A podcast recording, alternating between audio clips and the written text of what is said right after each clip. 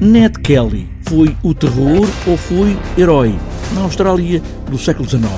Edward Ned Kelly foi um dos mais famosos fora da lei australianos e a vida, a vida dele, foi retratada por muitos, incluindo pelo próprio. E embora pareça uma cópia do western norte-americano, foi ele que inspirou aquela que é reconhecida como a primeira longa-metragem de ficção da história do cinema. Hoje apenas sobreviveu uma cópia restaurada de 17 minutos. Pedro Alves, diretor artístico do Teatro Mosca, gostou desta ideia de bandido e herói ao mesmo tempo, de histórias verdadeiras com histórias contadas, aumentadas, distorcidas. Bom, sim, de facto, o Ned Kelly é um, uma personagem uh, que teve uma existência uh, real. Uh, no século XIX, na Austrália, é muito provavelmente a personagem mais conhecida e simultaneamente a mais polémica de, de, de todas as personagens históricas australianas. É este lado controverso que levou Pedro Alves a esta ideia de espetáculo, em conjunto e coautoria com a companhia de teatro australiana Stone Castro, que traz também aqui um lado documental muito para além da realidade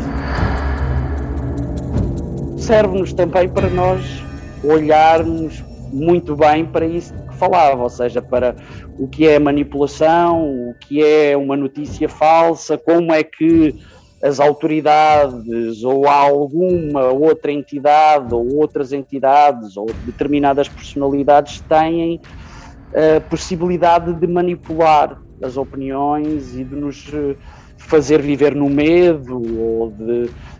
deitar por terra a imagem de uma determinada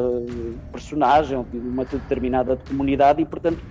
serve-nos também para perceber como é que opera a, a, manipulação, como é que o poder e como é que os poderes se, se relacionam e como é que dominam. O espetáculo baseia-se tanto na história de Ned Kelly como nas histórias que foram criadas a partir da lenda, como num cinema real e ao vivo com a transmissão de imagens do que está a passar em palco, com uma outra leitura, acrescentando outros elementos. E também, aqui fundamental, a coprodução, a presença de Paulo Furtado com a sua própria personagem, The Legendary Tiger Man, que é ao mesmo tempo um e outro. Interessava-me também a própria figura do, do Legendary Tiger Man, porque estamos aqui a pegar numa figura lendária, numa, numa outra lenda da, da, da